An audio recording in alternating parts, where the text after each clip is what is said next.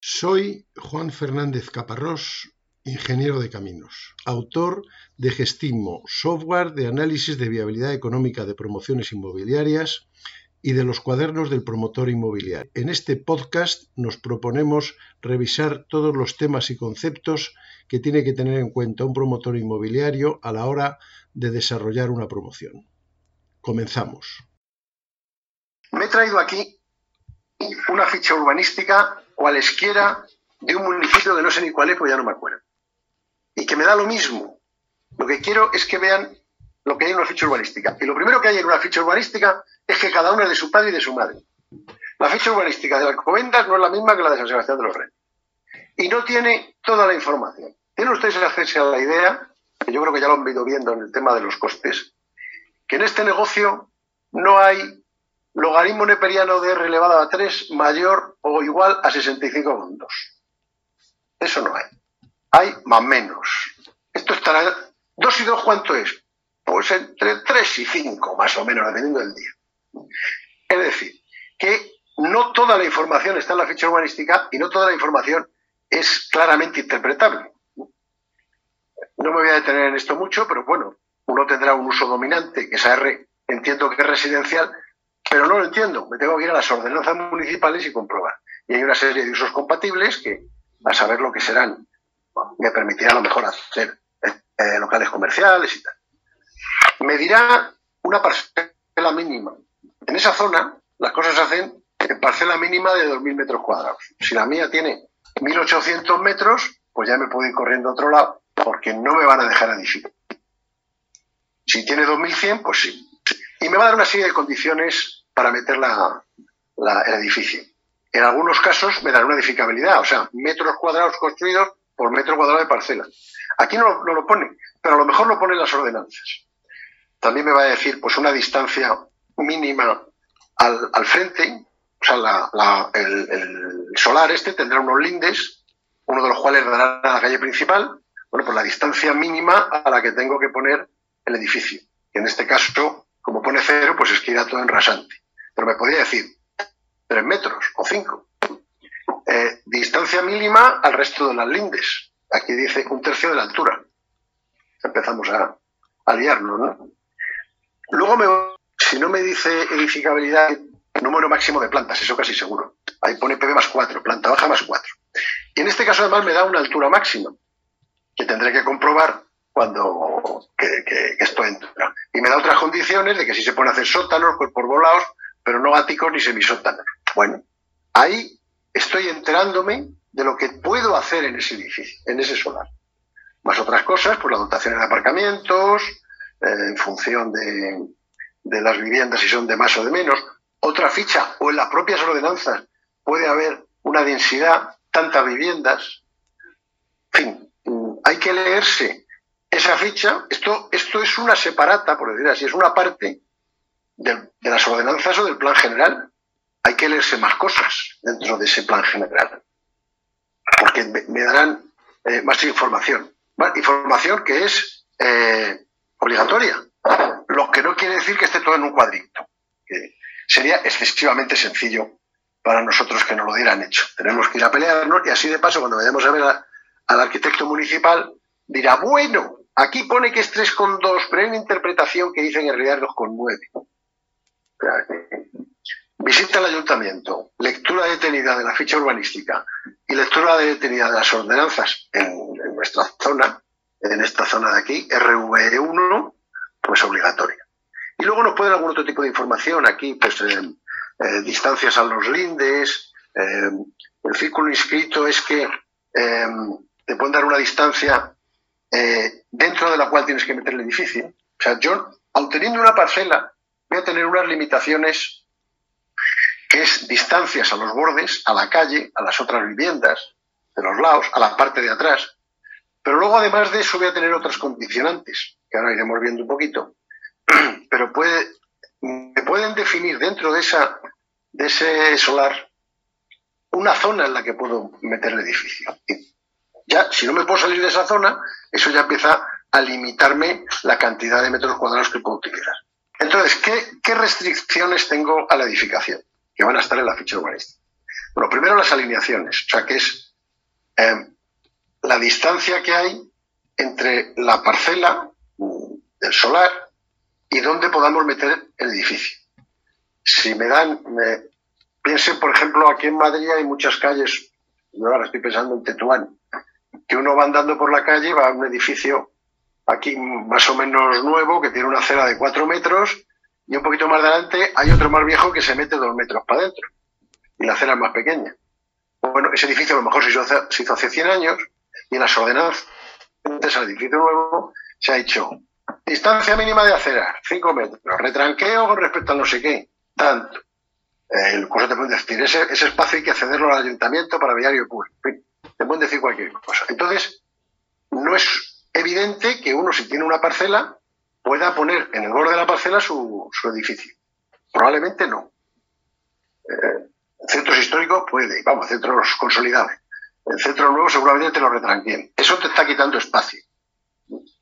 Luego está el fondo edificable, que es, eh, yo puedo tener una parcela de 20 metros de ancho y 550 de fondo, pero no puedo utilizar los 550, porque primero tengo que meter viviendas, que tienen sus limitaciones de tamaño, y luego hay limitaciones también por el tema de incendios, distancias a las que llega el agua de las mangueras, etc.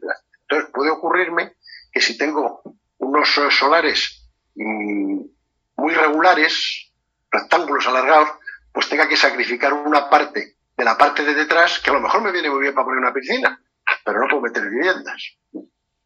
Luego, los retranqueos son las distancias de la edificación a los linderos. ¿eh? Me pueden decir, pues salvo que sea eh, una edificación continua, como en el centro, como aquí, como en la calle Almagro, pues normalmente te dejan eh, dos o tres metros de retranqueo con respecto al, a la linde y el otro edificio también tiene dos o tres metros de retranqueo.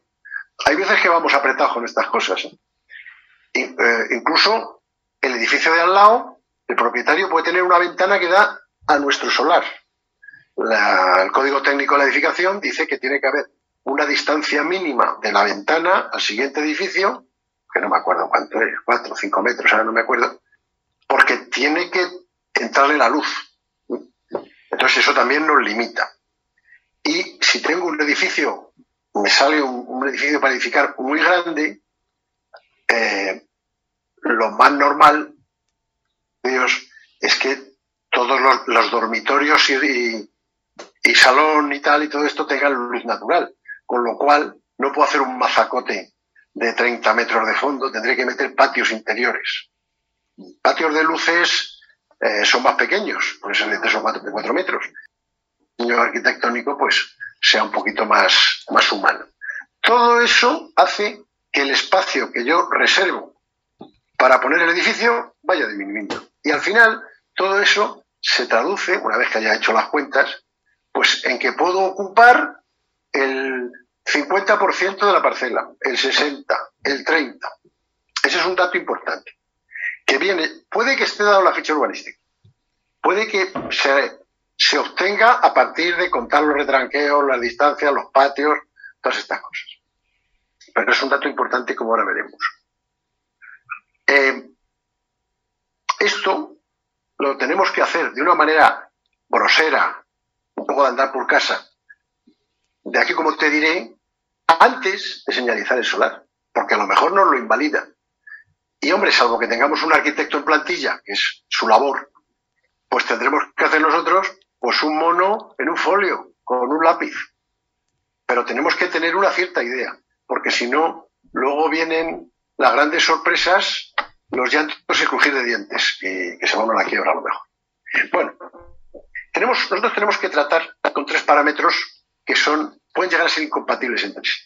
La edificabilidad, es decir, metros cuadrados construidos por metro cuadrado de solar, metro cuadrado construido sobre rasante, por metro cuadrado de suelo de, solar, el número de plantas y su tipología, planta baja, vivienda, eh, plantas intermedias, áticos, y la ocupación máxima de la parcela.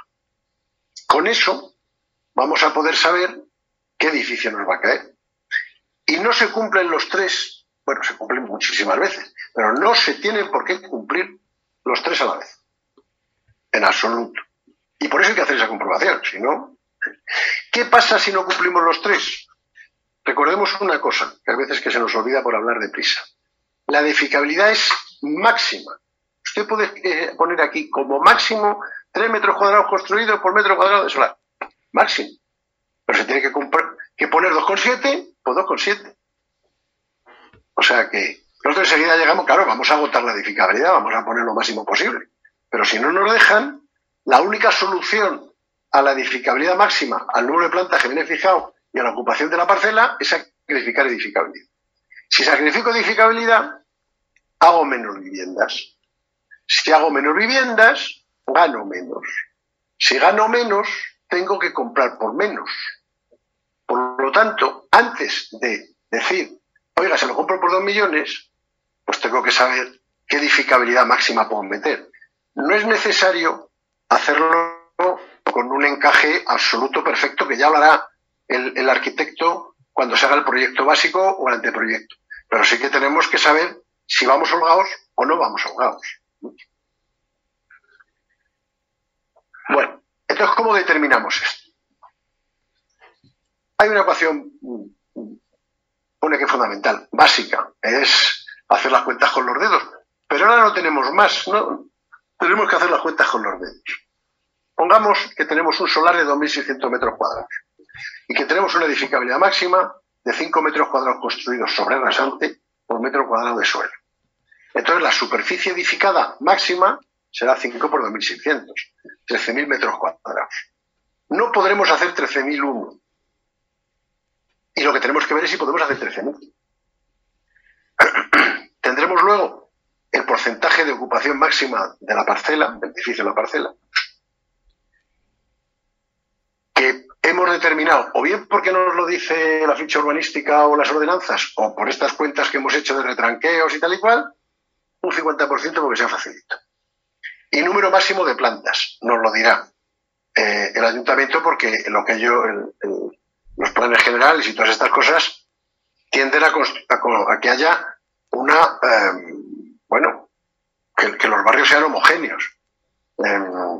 En, Tijuana no, en Tijuana hay un piso de una un bloque que tiene una planta y otro que tiene 23 y otro que tiene 3. Pero en Europa y en España, pues una zona es cuatro, eh, planta baja más cuatro.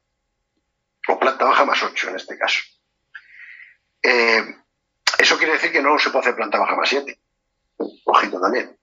Bueno, pues nuestra ecuación, que es obvia, es que la superficie mínima será la superficie edificada, porque nosotros en, ese, en esa zona, si tenemos el solar completo y le quitamos la parte correspondiente para que nos quede el 50%, pues tenemos aquí un rectángulo tenemos nueve plantas, pues el 50% del solar, la superficie del solar, por ese aplicado ese, ese porcentaje por el número de plantas, nos dará la edificabilidad máxima.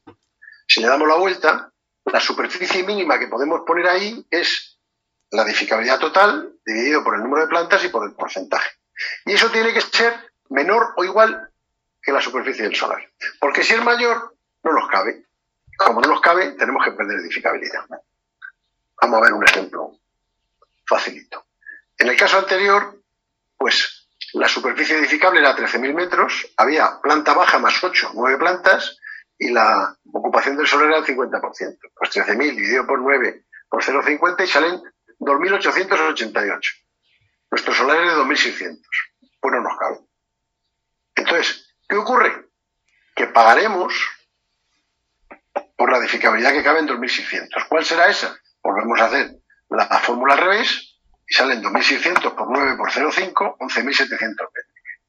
Yo voy a comprar un solar en el que puedo hacer 11.700 metros. Vendrá el dueño y dirá, no, no, aquí se pueden hacer 3.000. Yo diré, no, no, que no cabe. Y ahí empezaremos a discutir el contrato. Por eso esto tiene que hacerse antes que, que llegar al acuerdo del contrato. Porque si no, yo he comprado lo que he comprado y si luego me cabe menos, es mi problema. Entonces, bueno, pues esto hay que hacerlo de una manera, aunque sea más o menos grosera, antes incluso de ir a dar una señal. Como hemos estado hablando de, cosas, vamos a repasar muy levemente tres conceptos. Nosotros tenemos una planta baja. La planta baja se va a poner en la, en la superficie del solar por el porcentaje de ocupación. Si yo tenía aquí solar de 2.600 metros y un, porcentaje, y un porcentaje de ocupación del 50%, puedo meter el edificio en 1.300 metros de planta.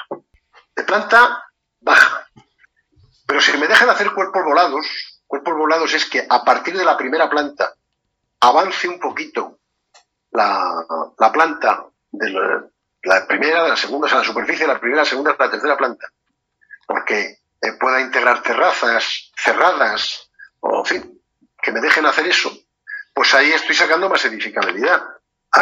Aquí en planta baja tendré 1.300 metros y aquí a lo mejor tendré 1.450. Antes en la ficha urbanística me he hecho con los cuerpos volados, pero recordad que no puede ser más allá de un 5% de no. Bueno, así voy sumando superficies. ¿Y cuál es la otra superficie rara? El ático. En este en esa fecha urbanística no me dejan hacer ático, aquí vamos a suponer que sí. Un ático es una última planta que se retranquea sobre eh, eh, la planta anterior, generando una terraza. Una terraza que puede ser amplia. Entonces, la superficie de aquí, de la última planta, será menor. Y no estoy contando las superficies bajo rasante, los sótanos, esos no entran. toda la edificabilidad que me dan es siempre sobre rasante. La superficie de la planta baja, la superficie del resto de plantas, que es un poquito más grande, y la superficie del ático, que es un poquito más pequeña. Y eso tiene que ser 11.700. Eh, de manera que sé si me caben. Y si sé si me caben, pues entonces puedo ofrecer dinero por un solar en el que caben 11.700 metros cuadrados de superficie.